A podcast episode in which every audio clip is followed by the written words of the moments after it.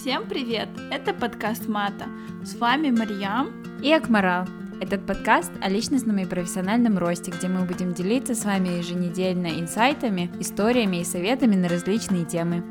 Надеюсь, вам понравится этот эпизод, и вы найдете его полезным для себя.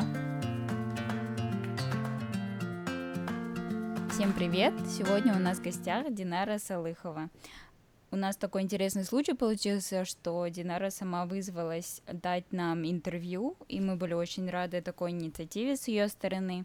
А, Динара является врачом, она работает онкогинекологом в Москве. И мы сегодня хотели бы расспросить побольше про ее работу, про ее деятельность и вообще, в принципе, а, вопросы про онкологию, гинекологию, которые нас интересуют. Привет, Динара. Привет, Ахмарал. Привет, Мариам. Привет, привет. Э, Динара, можешь, пожалуйста, вкратце рассказать о себе и о своем образовании? Э, всем здравствуйте. Меня зовут Динара, я с города Сахтау. Э, свое медицинское образование закончила в Казахстане, в Ахтубе. А, это Западный Казахстанский медицинский университет имени Марата Успанова. Второй год я работаю имени медицинский центр онкологический Николая Николаевича Бахина врачом-ординатором в отделении онкогинекологии потому что я в Казахстане закончила 7 лет в гинекологии и поступила сейчас в онкологию. То есть сейчас ты, ты уже работаешь или ты как бы делаешь интернатуру? Нет, интернатуру я закончила в Казахстане, потому что в Казахстане пять лет у нас обязательно бакалавр, и второй год обязательно интернатура. Mm-hmm. Там ты обязательно выберешь профессию, например, там четыре специалиста. У нас, ну, в Казахстане четыре специалиста — это хирургия, общая mm-hmm. хирургия, акушерство, гинекология, педиатрия и терапия. И последний момент у нас это пятый, как семейный врач, это называется ВОП, вот так. А как так получилось, что ты сейчас переехал в Москву и работаешь в Москве, нежели в Казахстане? В Казахстане, например, вот так. Когда ты закончила 7 лет обучения, после интернатуры у тебя есть выбор. Первый выбор, выбор идти в поликлинику работать, второй — это поступать в резидентуру, работать в стационаре, третий выбор — уехать куда-то, да. Я знала, что э, не, не буду работать в Казахстане в будущем и не хочу учиться в Казахстане я выбрала Россию, и у меня были другие планы как-то, и я вот сейчас работаю врачом-ординатором в Москве. А почему ты не хотела учиться в Казахстане? То есть тебе не нравилось а, именно образование или тебе не нравились перспективы в Казахстане, заработная плата? Например, я знаю то, что... Я не помню название именно этого университета, он находился в городе Шымкент, и его закрыли. Асф... Асфендиарова вроде. Я, я, не, я не помню точно. То есть было очень много критики, что многие врачи, которые там выпускались, у них были знания просто никакие. И то ли Аким этого города, то ли сам а, президент потом закрыл э, этот университет, потому что очень много людей были именно покалечены выпускниками с того университета. Что ты думаешь по этому поводу? Асфиндиаров — это в Алмате, это ну, Шымкент, это фарм, да, фармацевтический университет. Ага. Там были случаи, это 17-й год, ну, там закрыли, потому что там люди после СПИДа, там были у них, как сказать, э, судебное разбирательство, как я помню, потом их закрыли. Из-за mm-hmm. этого вот такие случаи. Почему я не хотела в Казахстане учиться, продолжить свою учебу или работать? Внутри я все знала, там что и как. И там коррупция, например, которую вообще студентам это не, вообще не должно вообще видеть. И практики очень мало было. Если человек хочет, да, много чего изучать, да, знать, по-любому ты должен через кого-то позвонить кому-то, да, можешь меня, типа, практику брать, а в медицине это не должно быть так, мое мнение. Если человек хочет вообще изучить много чего, знать свою практику, как и что, это должно быть от души. Например, 7 лет обучения в Казахстане, я помню, мы только на операции стояла, я сама 4 раза. А здесь, э, в Москве, я каждый день стою на операции. Это очень, очень, очень хорошо, я могу сказать вот так. То есть больше практически э, ты обучаешься, да, в Москве, нежели в Казахстане. То есть на, в Казахстане очень много теории. Да, можно сказать, да. А вот ты затронула то, что в Казахстане во время студенчества очень много коррупции, да? Э, ну, то есть даже студенты, будучи в медицине, э, сталкиваются с коррупцией, и ты это имела в виду, или уже больше на практике в работе?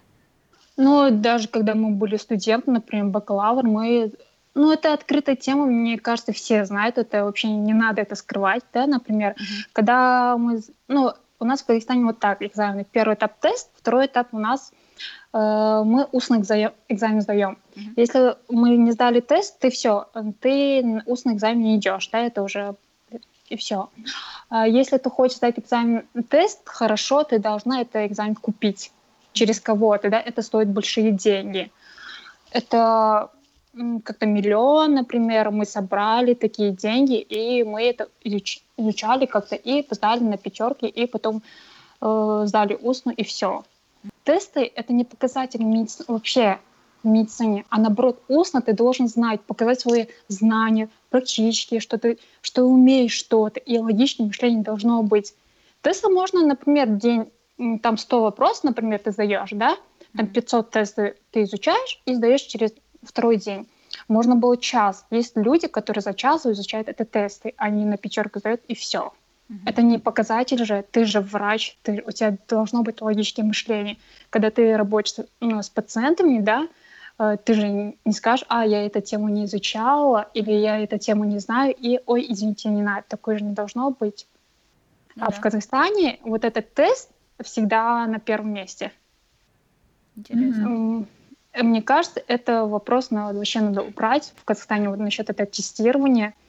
И мне кажется, должно быть устно всегда. Ну хорошо, значит, тебе, в принципе, не нравится в Казахстане структура медобразования, и ты как бы хотела полностью себя абстрагировать от э, казахстанской медицины, да? Да, можно еще добавлю что-то? Да, когда я закончила, ну, в Казахстане свою учебу, и я сейчас работаю, да, в Москве. Э, недавно мне звонила пациентка, говорит, можете мне помочь? Я говорю, да, конечно, хорошо. У нас в Казахстане кто-то, кто-то через кого-то можно выйти кому-то, да? Да. И одно это случай, когда женщина, у нее был рак молочной железы э, слева, да. И она пришла к нам и мы все сделали, у нее было все хорошо. А подмышка у нее слева в Казахстане удалили, там вообще по протоколу вообще нельзя было, потому что там лимфатические узлы, по данным УЗИ, у нее был просто воспалительный процесс, да. Uh-huh. Я говорю, почему удалили? Мне было интересно. Я говорю, почему удалили? Он говорит, я не знаю. И я говорю, почему вы не знаете? Он говорит, просто надо было удалить, и все. Я позвонила в Казахстан, этого человека, хирурга, я говорю, почему удалили, мне очень интересно, почему по протоколу, почему вы не работаете? Он говорит, ну надо было. А я говорю, а вы же, этот человек уже инвалид на третьей степени, да, это женщина. Mm-hmm. Я говорю, это вообще, я говорю, если человек об этом узнает, я говорю, это вообще, вы можете сидеть в тюрьме, я говорю, вы, вы же врач, а не кто-то, да. Он говорит, у нас протокол вот так, вы не можете мне, типа, сказать, вы что-то сделали неправильно. Я говорю, ну, вы сделали неправильно, потому что человек же, а, она вообще не может руку поднять. Mm-hmm. Она не может делать э, упражнения, да, она не может что-то ну, вообще что-то. Я говорю, ну, потом я сказала, вообще по данным, сейчас мы же работаем по онкологическим практическим научным исследованиям, или мы работаем по протоколам, по протоколам вам нельзя было удалить вот это лимфоузл. Это воспалительный просто процесс, я говорю. А просто надо было оставлять, и надо было пунктировать, это а, опухоль или не опухоль. Она говорит, вот так мне сделают, и все. Mm-hmm. А, это был, это ужасно потому что женщина сейчас, она инвалид третьей группы, и она как-то не знает, что делать после этого. Это, мне кажется, хирургия это не означает, что ты должен человека калечить или что-то. Наоборот, ты должен человеку помочь, чтобы в организме что-то осталось после операции, чтобы человек должен себя полноценно чувствовать. Mm-hmm. После этого в Казахстане я уже у меня настолько было слезы там сидела, и такая думаю, блин, это же я, я не патриотка, конечно, просто когда пациенты тебе звонят вот так, помогите мне что-то делать, ты не можешь сказать, это, ну, это правильно или нет, и тогда ты чувствуешь вот это, когда mm-hmm. слезы, вот так. Ну, я думаю, в принципе, ты внутри себя не разделяешь, там пациент из Казахстана или пациент из России. Пациент ну, есть пациент в любой стране. Но, конечно, просто когда пациент тебе звонит, ты говорит, можете помочь? Я не знаю, что делать, я не знаю, что как-то. Это как-то...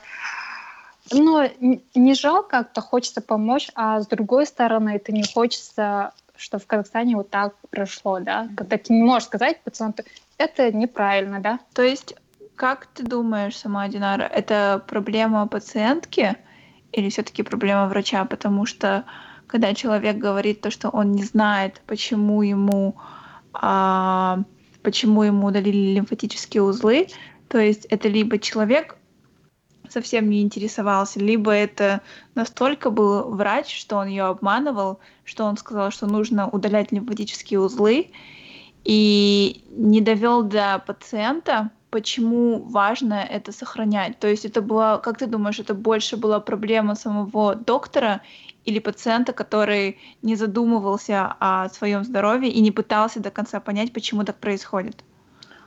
Очень хороший вопрос, Марьям, спасибо. Знаешь, когда пациент знает, что у нее рак, она вообще не думает. Mm-hmm. Она просто хочет жить.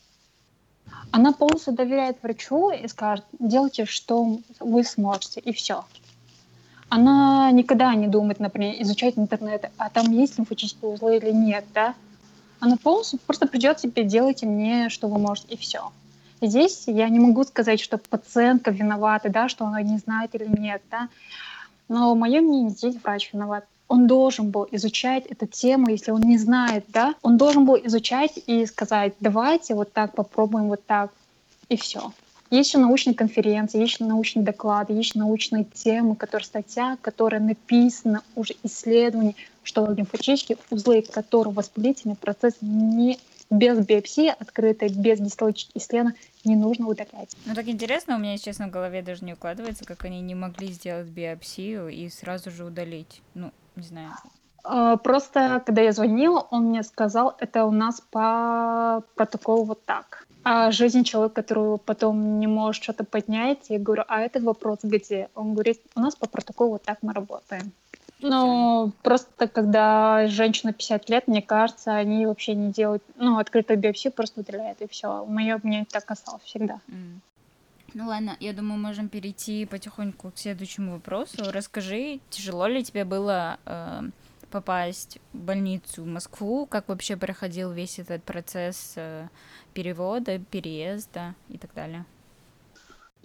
Нет, мне было не тяжело. Как-то я закончила в июле э, интернатуру, и потом я уже изучала, куда мне что. Родители мне вообще хотели Европу, что-то у меня не получалось вообще что-то, и у меня только в Москве, потому что, потому что Москва до 31 августа, они принимали документы все, а, тогда я уже успела. Как я поступала поступила как иностранная студентка. Первые недели мне было очень тяжело, потому что я не знала вообще про что и как, что система. Но сейчас я очень благодарна себе и родителям и наставникам, которые я работаю. А в чем была сложность на первой неделе? То есть из-за того, что люди были совсем другие, совсем по-другому все работает, или что-нибудь еще? Первую неделю мне сложно было, потому что я ничего не знала, что и как. Например, пер первый день мне сказали подключить э, катетер. Я говорю, что? Я, я же это не умею или это не знаю. И что за пациент? У меня такие были моменты, которые я вообще не знала, что и как. И я сказала, что у меня я закончила как гинекологию, не онкологию уже, и я объясняла, что я это не могу, это я не смогу делать. Они мне объясняли месяц, показали, что и как, и потом я это словил, написала где-то, и потом все, ну, все отлично сейчас. То есть э, тебя уже на практике как бы уже обучали, то, что ты не знала в университете, допустим, или на Да, да, да, в интернатуре что я не знала, или в университете, например, и я здесь, наоборот, я сейчас очень все хорошо знаю, можно скажу так. Очень первый день, когда я пришла на работу, у меня попросил аспирант, который я работала, он мне попросил, Динар, можешь, типа, подключить катетер? Я говорю, я не знаю, типа, «Э, что подключить? Он говорит, ты не знаешь? Я говорю, я нет. И вот такие были моменты. И попросили, например, сходить на третий этаж, на биохимию, и там анализы у нас стояли и говорит, можешь, типа, забрать анализ? Я говорю, я не знаю, где это находится. Такие были у меня моменты, которые я вообще не знала, что, где я. И потом я сразу... Потом мне объясняли, что и как, и все. Потом прошло. Угу. Связано ли это с тем, что, что вот ты ранее сказала, что в Казахстане у тебя было недостаточно практики во время студенческих лет, и сказалось ли это потом в дальнейшем на твоей работе в Москве? И какие бы различия ты бы э, назвала вот именно медицину в Казахстане и медицину в России? Как ты это на себе лично прочувствовала? Потому что у меня было мало практики в Казахстане, очень было мало практики. Я сама хотела, много раз мне сказали, типа, нет, пока не, не надо, пока не нужно. Такой был отмазки, да? Uh-huh. А в России, когда я сказала, я это хочу, я это хочу, я хочу научиться, я хочу настоять на операции, например, они сказали, да, если ты хочешь научиться чему-то, мы тебе учим. Вот такое было. Я много чего не знала. Э, сейчас, где я обучаюсь, э, работаю, мне много чего научили. Я думаю, это в Казахстане, мне кажется, надо много практики. Там больше теории, 5 лет научница бакалавр, а 2 года интернатура практика — это очень мало. Если ты будешь работать после интернатуры сразу, например, в АУ или село, то вообще надо набить руки, что-то надо делать, например, а ты не знаешь, стоишь, это очень позорно после 7 лет обучения, потому что я это испытывала это чувство, когда мне попросили во время операции подать инструмент, а я это не знала. У меня такой был вопрос, а что я на 7 лет, я знаю что-то или вообще что-то не знаю, что ли? И я такая стояла во время операции, я плакала. Очень жалко. Это, конечно, я потом думаю, это мои ошибки, что я это не знаю или что-то, но у меня такое было чувство, прям неделю у меня было такие чувства, я говорю, а это я не знаю. Но потом наставник, который я работаю, они сказали, нет, мы будем тебя учить, если ты серьезно хочешь, ты, ну, мы будем тебя учить. Они научили меня настолько, сейчас я вообще...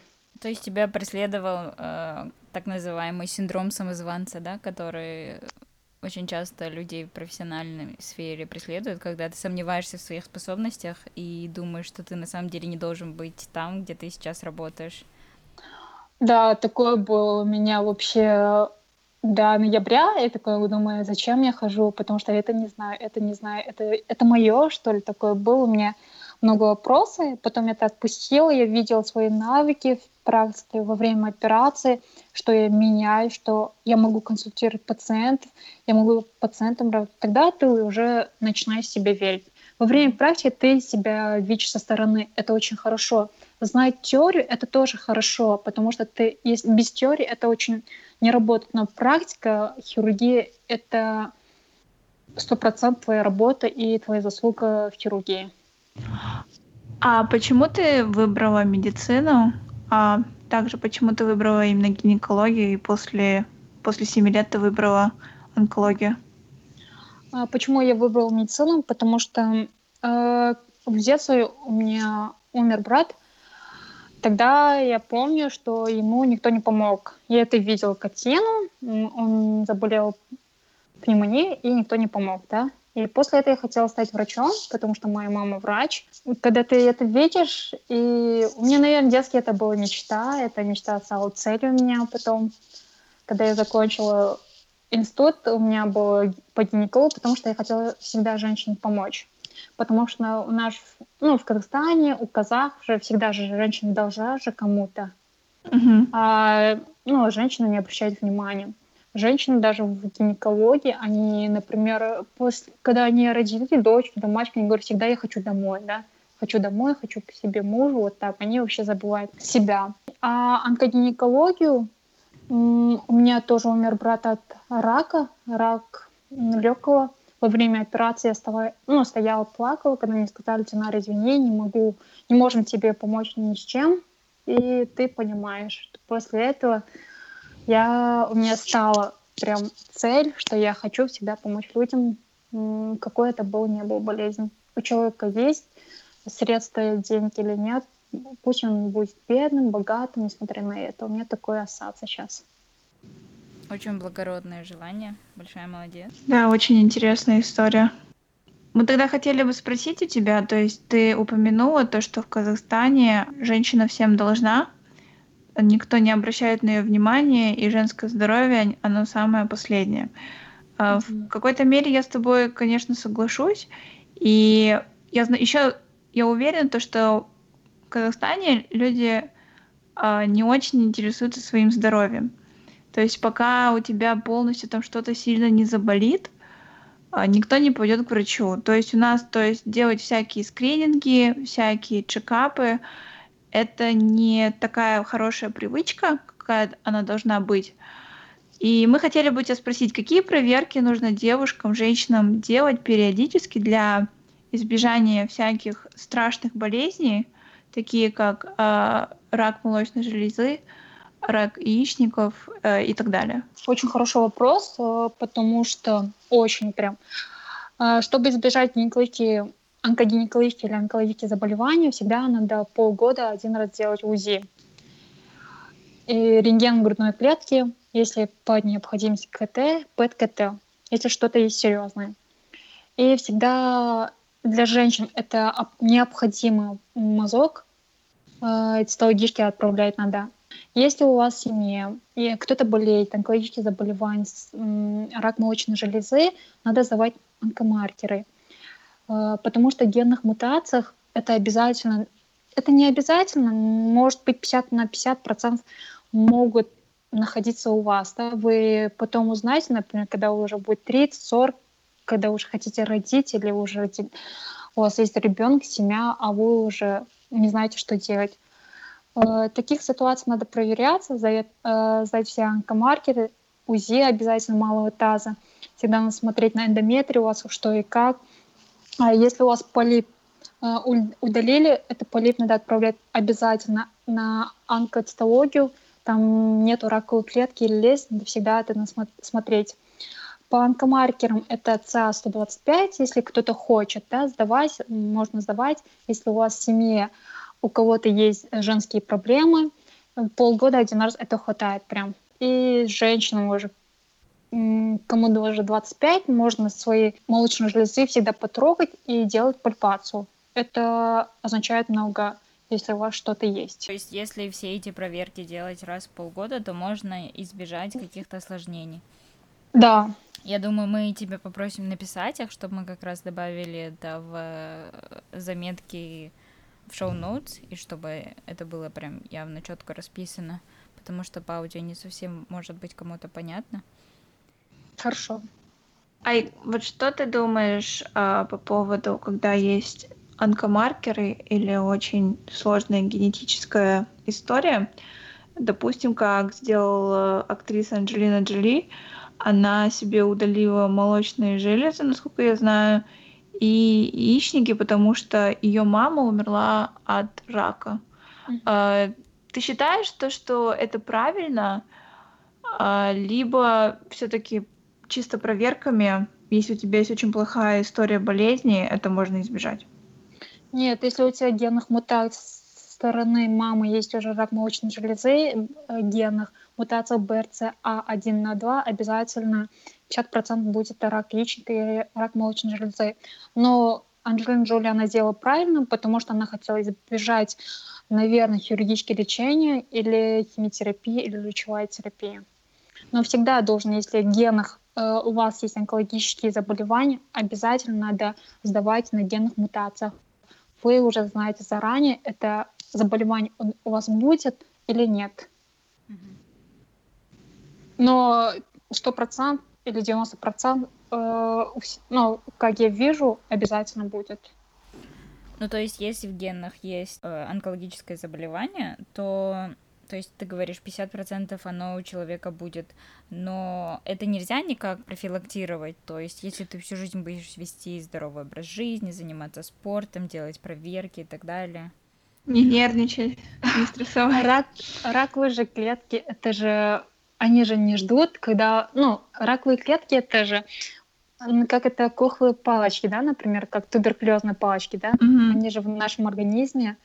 Если у вас в генах где-то ДНК и РНК, они уже что-то не то, они сразу дают, ну, дают сигнал.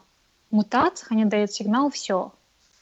э, никакой диета, никакой спорт э, не поможет человеку. Это просто надо проверяться всегда. А если у вас в семье есть онкологические заболевания, всегда надо проверяться. И от этого не должно человек бояться. И вообще никто от рака вообще не надо бояться. Я вам это как девиз или мотивацию могу сказать. То есть, а можно такой, тогда такой вопрос? Если это, например, не гинекологические, например, не рак яичников или там молочной железы, допустим, это рак легких. То есть рак легких, он тоже работает по такому принципу. Если, например, твой дедушка умер от, ля... от рака легких, или там, не знаю, твоя бабушка, то, возможно, там 25% он у тебя будет, или как это все-таки как это все-таки работает?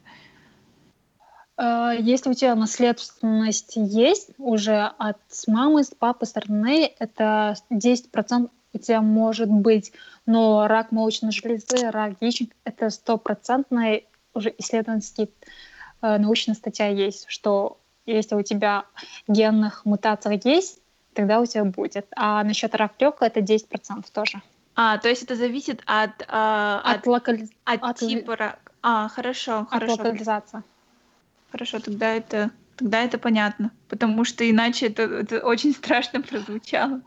Uh, нет, всегда, если у вас что-то не нравится, например, у вас кашель или у вас, например, насморк, да, всегда можно делать полгода один раз рентген. Это mm-hmm.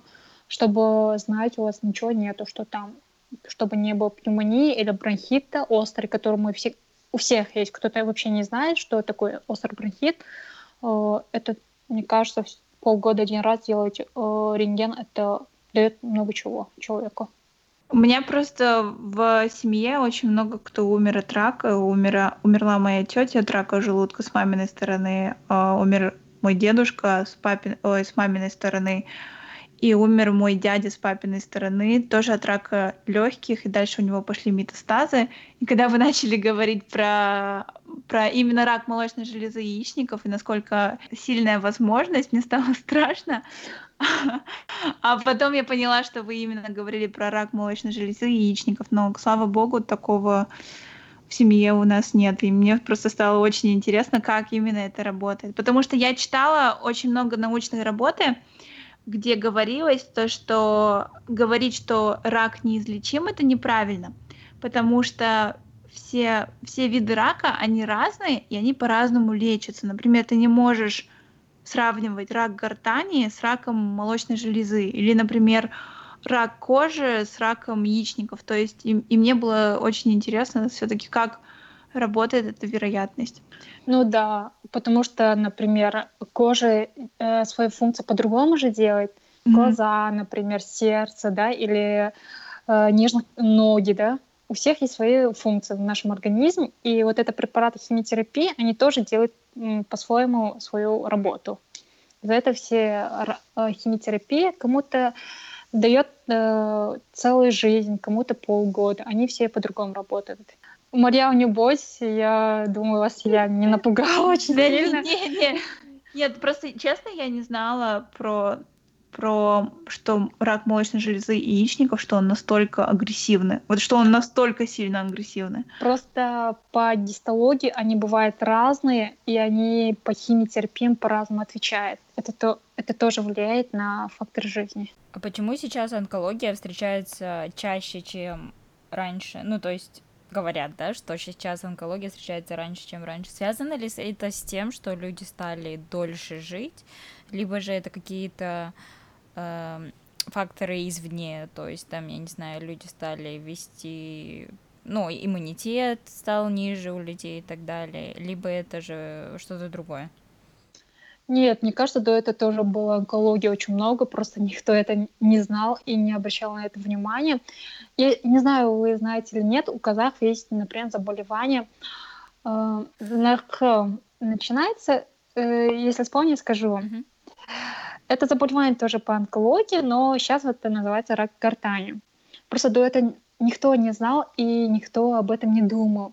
Сейчас каждый второй человек думает о своем здоровье, каждый человек делает чейкап или ходит, например, хотя бы на УЗИ, да, малого таза или УЗИ брюшной полости. Сейчас, мне кажется, второй человек прям ценит свое здоровье и свое время. А я вспомнил, это колтомах называется. Mm. Болезнь, это сейчас называется на рак гортани. Наверное, слышали, нет, кто-то, я помню, кто-то говорил, например, мой дед умер от заболевания, например, колтомах, да, и, как я помню, это сейчас рак гортани называется.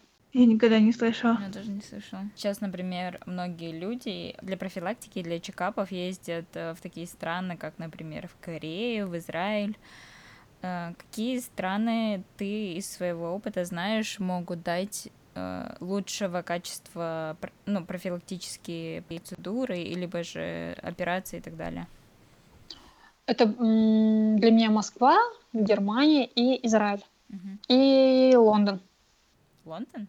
Лондон? Да, потому что последний, когда я читала последние научную литературу, сейчас у вас в Лондоне очень онкологические заболевания, но хорошо, как сказать, э, профилактика хорошо идет на 100%. Это, я не знаю, это достоверная информация или нет, но последний читал, когда два дня назад вот так было.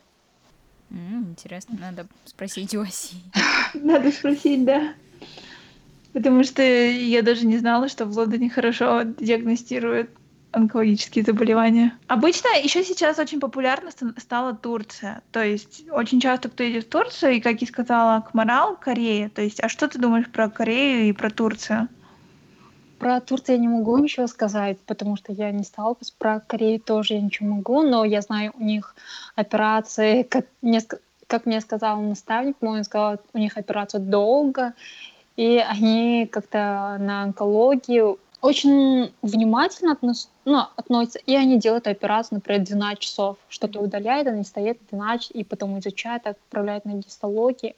Ну, кому-то как. Но по этой Корее я точно не знаю ничего. Про Стамбул тоже, про Турцию. Но везде есть хорошие врачи, просто надо их найти. И вот, Везде есть очень хорошие врачи. В Казахстане тоже есть хорошие врачи. Например, в Астане, в Ахтубе, которые я знаю лично.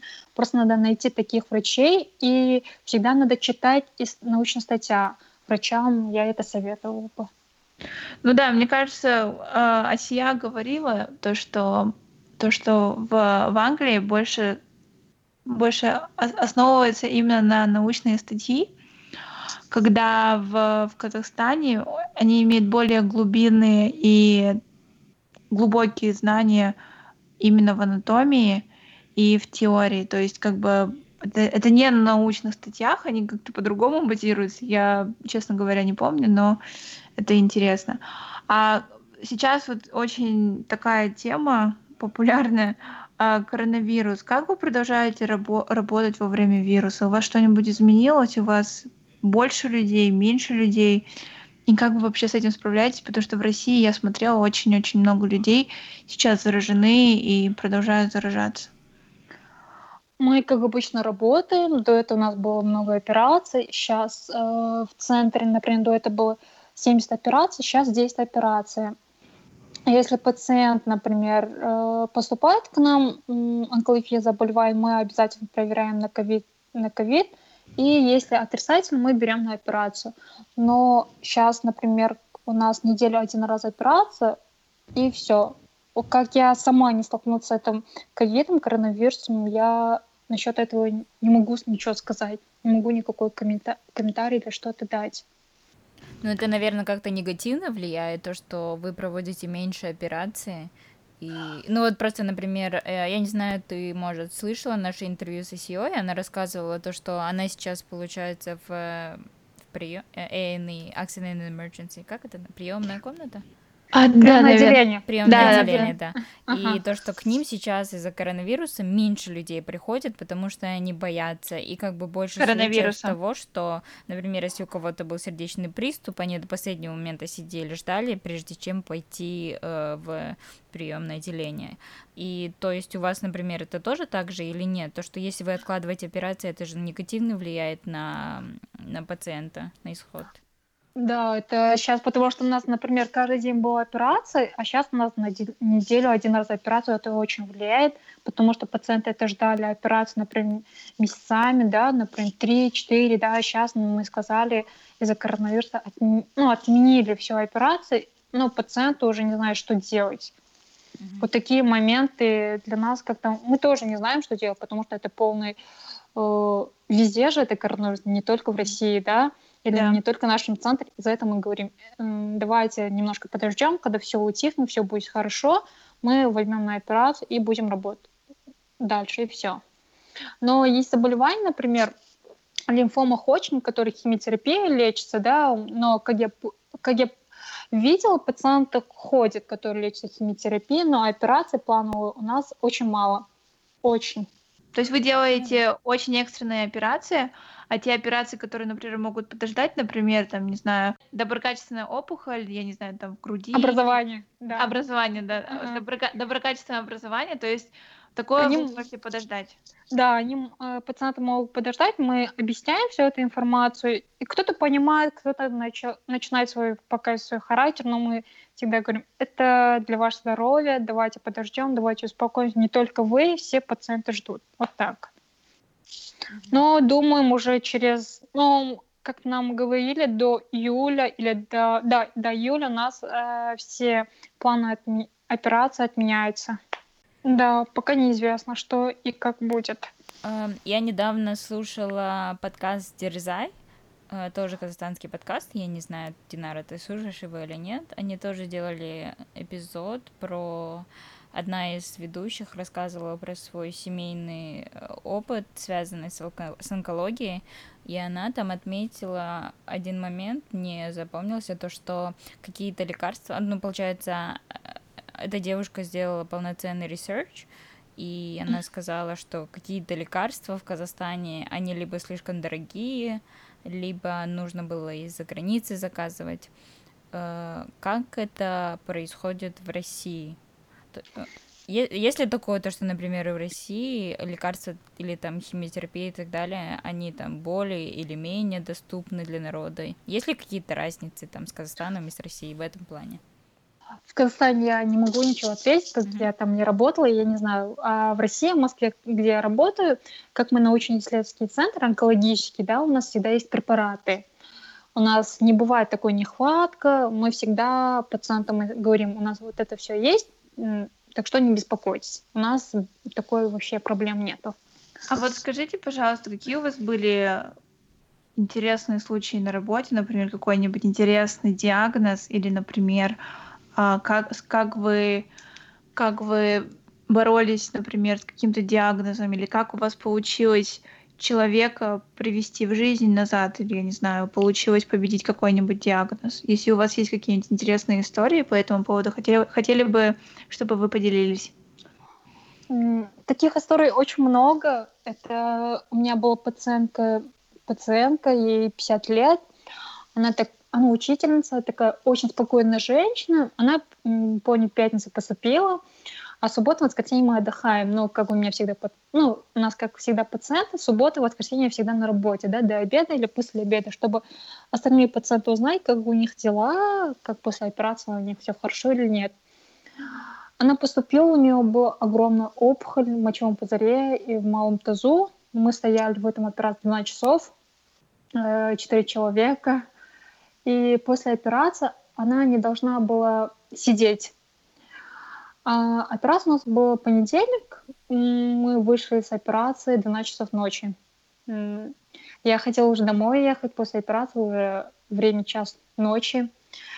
И этот пациент только есть единственный сын. Она мне говорит до операции, можете потом моему сыну звонить? Я говорю, да, конечно, без проблем.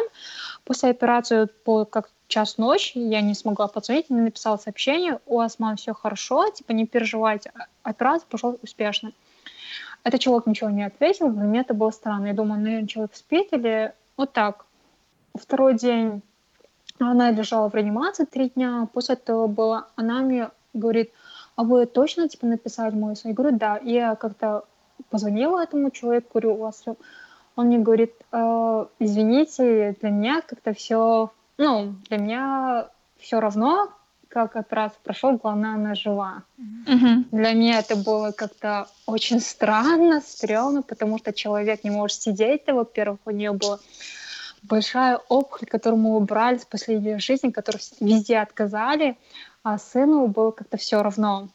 Мгм. И через какой-то день эта женщина просто лежала, она даже не могла попить водичку или вообще она не не смогла ничего делать, потому что, э, как я лечащий врач, я это видела все. Я сказала, давайте я останусь с вами всегда, ну, которая до этого момента. Я ухаживала, ну, врачи мне наставники сказали, «Не- ты не должна ухаживать, она должна самостоятельно, да. После этого потом, ну, как-то мне было жалко человека, потому что она ничего не умеет, ничего не делает. И после этого суть, что м, после 21 дней, который она жила, сын пришел и говорит, а, у вас все хорошо, ладно, давайте, до свидания, да? Маме Мгм. сказал. Я говорю, вы что вообще? Ну, я говорю, можно с вами разговаривать? Типа, я говорю, у вас все хорошо или вы тоже болеете чем-то? Потому что это было странно, да? Это мама как-то... Он говорит, ну да, потому что для меня этот человек, типа, нет. Ну, для меня этот человек есть или нет, это для меня не важно. И сейчас этот человек уже, у нее все хорошо, каждый раз, каждый праздник она мне звонит, что у нее все хорошо, а сын вот так, ну вот так как-то они не общаются. Вот такие моменты в гинекологии очень много. Вообще мужья не знают, что у них у жен вообще да, проблема онкология. Или бабушки, которые лежат у нас, например, они не, не скажут никому, что онкология не просто своим историям или своим заболеванием ходят месяцами, годами, и просто это не,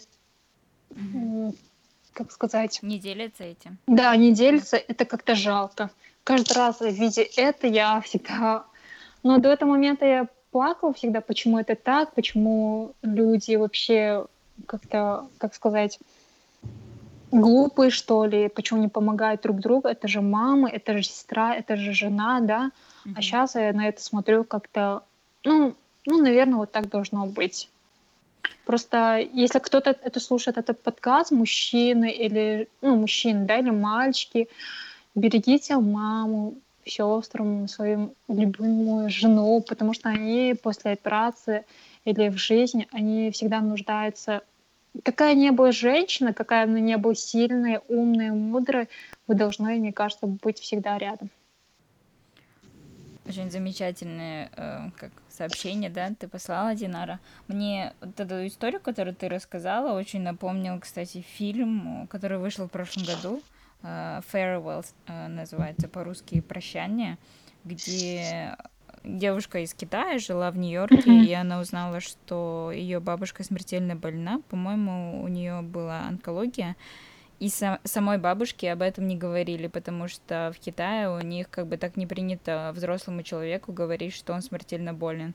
И они до последнего скрывали. Если честно, я не помню, чем закончился фильм. По-моему, бабушка выжила. Но э, я хотела спросить, э, встречалась ли ты с такими случаями, когда от самого больного э, скрывали диагноз? Да, да, это очень часто, это бабушки. Это очень грустно. Да, это очень грустно, потому что внутри они же знают, они же знают свою карту, они с соседями общаются, они же знают, что это у них онкология, да.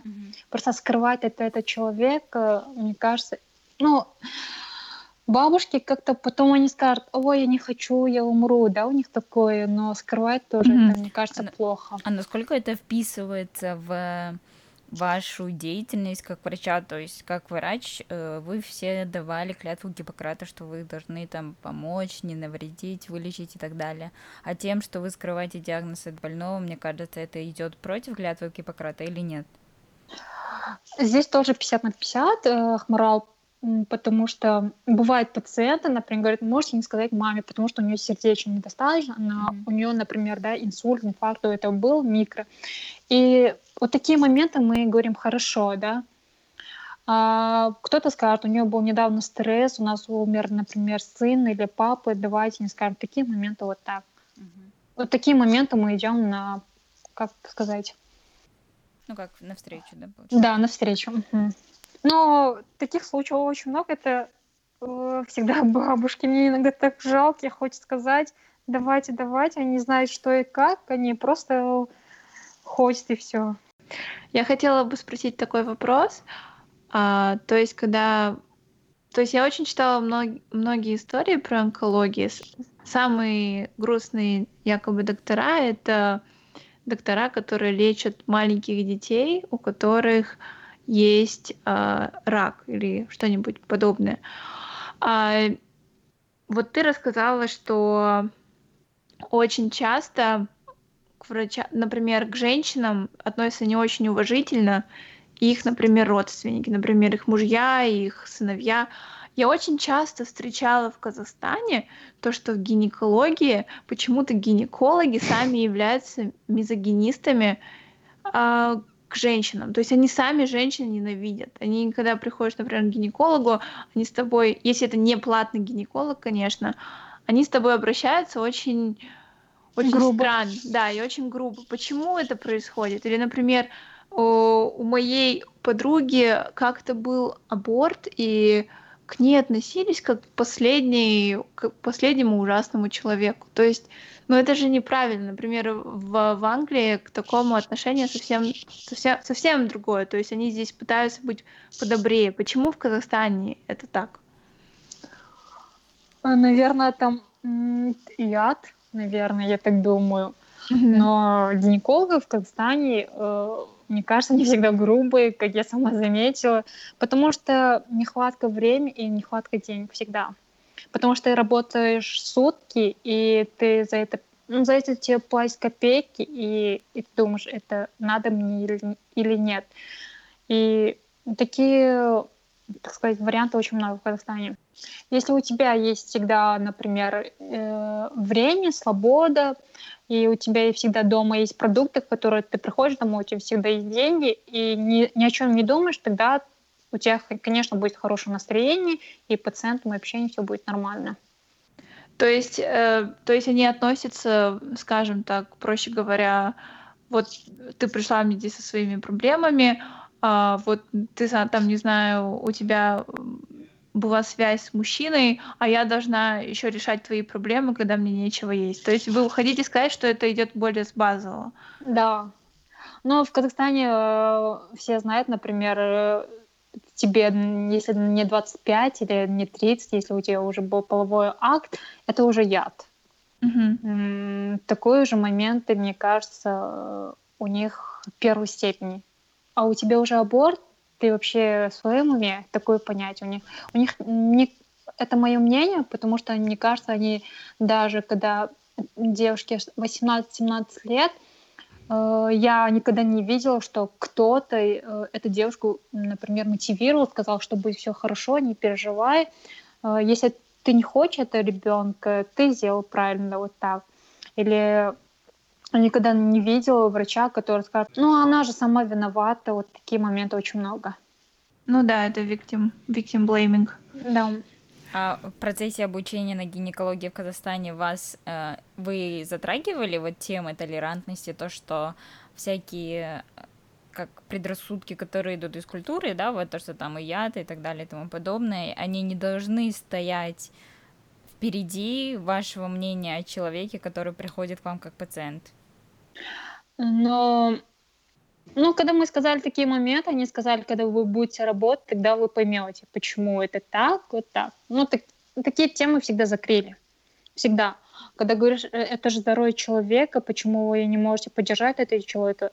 Но когда вы будете работать после сутки, у вас вы не хотите работать. Вот так нам всегда сказали. Сейчас, например, я и мой муж – он кардиохирург, работает тоже научно-исследовательский центр в Москве. Мы, например, иногда вообще не видимся друг другу, вообще не видимся. У нас такая работа, это же мы же не можем пациентам говорить, да, типа, ой, идите вы, мы устали, как-то вот так, да? Ну да. Или, но когда ты любишь свою работу после операции или до операции, ты всегда уважаешь пациента, потому что это их здоровье, это твоя работа, потому что если любишь, несмотря, ты, несмотря на несмотря ни на что, ты будешь уважать пациента. Моя мама тоже врач, и она часто рассказывала про своих коллег. Она работала в детском реабилитационном центре, где они э, работали с детьми с э, ДЦП. И она часто рассказывала про своих коллег, женщин, которые работают за очень мизерную зарплату. Вообще это просто копейки с учет, учетом того, насколько высокие цены в Астане, и многие из них там, я не знаю, некоторым приходилось жить в общежитии, потому что они, будучи взрослым человеком, врачом, работающим в детском республиканском центре с такими тяжелыми случаями, они были вынуждены как-то так э, выживать, грубо говоря. И на самом деле, когда ты встаешь на место врачей, ты понимаешь, что в Казахстане им приходится реально как бы выживать, потому что у них нет абсолютно никаких условий, что ужасно. Э, этого в Москве, я так полагаю, нету, да? Или вот какие вот... В Казахстане, понятно, в Казахстане и у врачей, и у учителей очень маленькие зарплаты, плохие условия и так далее. Это как бы все знают. А какое состояние этого всего в России? Ну, я могу сказать только, где я работаю, да? Mm-hmm. Например, после операции, это насчет себя могу сказать, например, мы у меня работа начинается, я встаю на 5 утра, у меня я 7 на работе. Э, до 8 я должна всех пациентов смотреть, как у них дела. Вот так, 9 у нас начинается операция, да. Если это рак яичника или шейка матка, мы идем, стоим на 10 или 11 часов. Mm-hmm. После этого у тебя тоже есть пациент, который ты должна смотреть, назначение лекарства или делать убрать дренажи или делать повязки, да. Конечно, после операции ты устала очень сильно, ты хочешь кушать, ты хочешь просто посидеть, да. А есть пациенты, которые это не понимают, есть пациенты это понимают. Но ты не можешь их орать, сказать, я устала, идите отсюда, или это не моя работа, да. Но несмотря на это, все врачи улыбаются, говорят, давайте, да, да, да, подойдем и все вот так. Потому что в Москве, как я заметил, врачи очень хорошо зарабатывают, и для них есть условия. Это тоже от коллектива, от э, который, если командная работа, от команды тоже зависит. Если у тебя команда хорошая, которая, несмотря ни на что, тебе поможет после операции или до операции, у тебя все будет окей. А если команда у тебя тоже э, не очень всегда, у них без настроения после операции, конечно, ты можешь орать кому можешь поорать и сказать, идите, все, отвалите от меня, вот так. Но в Москве, как я заметил, все врачи очень хорошо зарабатывают. У них есть, например, если у тебя всегда есть химиотерапия, ну, э, лекарства, ты не будешь думать, откуда это будет. Ну, скажу пациенту, чтобы он купил, да, или она купила где-то. В таких моментах, мне кажется, тоже влияет на работу. Динара, вот ты когда начала говорить, почему ты решила стать врачом, почему ага. ты решила стать именно врачом-гинекологом, почему именно гине...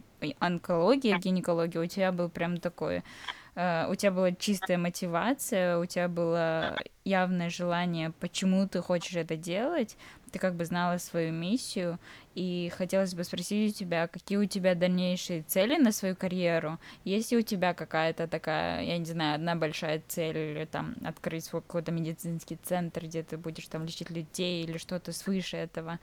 А, и планируешь ли ты, я не знаю, продолжать свое обучение за границей и так далее? Какие у тебя дальнейшие планы на карьеру? Потому что, судя по всему, свои 26 лет ты добилась уже многого, и у тебя, как у юного профессионала, должны быть очень яркие амбиции.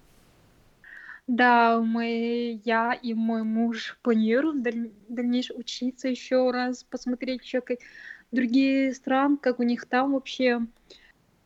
Я хочу просто стать очень хорошим врачом и помогать всегда людям. Mm-hmm. И все, это у меня цель. И чтобы не было у человека есть что-то или нет, этот человек будет тебе благодарен, скажет спасибо или нет, я всегда хочу помочь человеку, пациенту или пациентке, и все. Спасибо большое, что ты написала нам, что ты захотела с нами поделиться, потому что ты затронула очень важные темы, так как что ты упомянула, что не все женщины умеют показывать свои эмоции, не все умеют э, просить должного внимания, скажем так, или, или, заб, или заботиться о себе. И нам очень сильно понравилось, что именно твоя мотивация в этой жизни помогать другим, и потому что ты имеешь такой плачевный опыт за, э, опыт за плечами, как смерть своего брата или то, что они не смогли ему помочь. И нам бы хотелось бы, чтобы таких людей, как ты, было все больше и больше, кто просто рвется к знаниям, а также пытается, а также пытается расти, потому что твой, например, посыл, когда ты сказал, что ты не хочешь работать в Казахстане, что ты хочешь уехать в Москву, очень много людей бы сказали бы, ой, зачем мне куда-то ехать, а, меня же там не возьмут, у меня другой паспорт. То есть тебе было все равно на эти все преграды, и ты все равно э, пытаешься и растешь. И мы очень рады, что есть такие люди, которые говорят, понимают, анализируют и, конечно же, стараются помочь другим. Спасибо большое. Я тоже хочу вам сказать большое спасибо. Когда я написал вам, после я слышала, ну, весь день слушал ваш подкаст. Это был последний подкаст с Йой, да, я помню. Я так хотела с вами пообщаться, сказать много чего. И когда написали, вы сказали, да, давайте, я была очень рада, настолько. Я сказала, о, да, я хочу чуть-чуть, хотя бы 0,01% я могу помочь кому помочь кому-то или чему-то. Такое у меня было такое настроение. Я очень ждала прям. Мы очень рады, что мы смогли тебе помочь э, как бы проявить свой голос. Мы очень надеемся, что этот эпизод хоть кому-то покажется полезным, что Динара вас мотивировала заниматься тем, чем вы хотите, э, следовать своей мечте и своим большим целям, а также, если вы тоже считаете, что у вас есть чем поделиться с людьми, обязательно напишите нам, мы будем рады взять у вас интервью и пообщаться с вами. Спасибо большое, Динара, здоровья тебе и всем твоим пациентам. Давайте, пока. Берегите себя. Спасибо. Спасибо. Всем спасибо, что были с нами. На этом наш эпизод подходит к концу.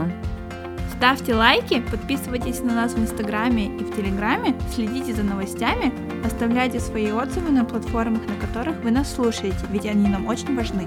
Обязательно поделитесь с друзьями этим эпизодом, если он вам понравился. Всем спасибо. Пока-пока.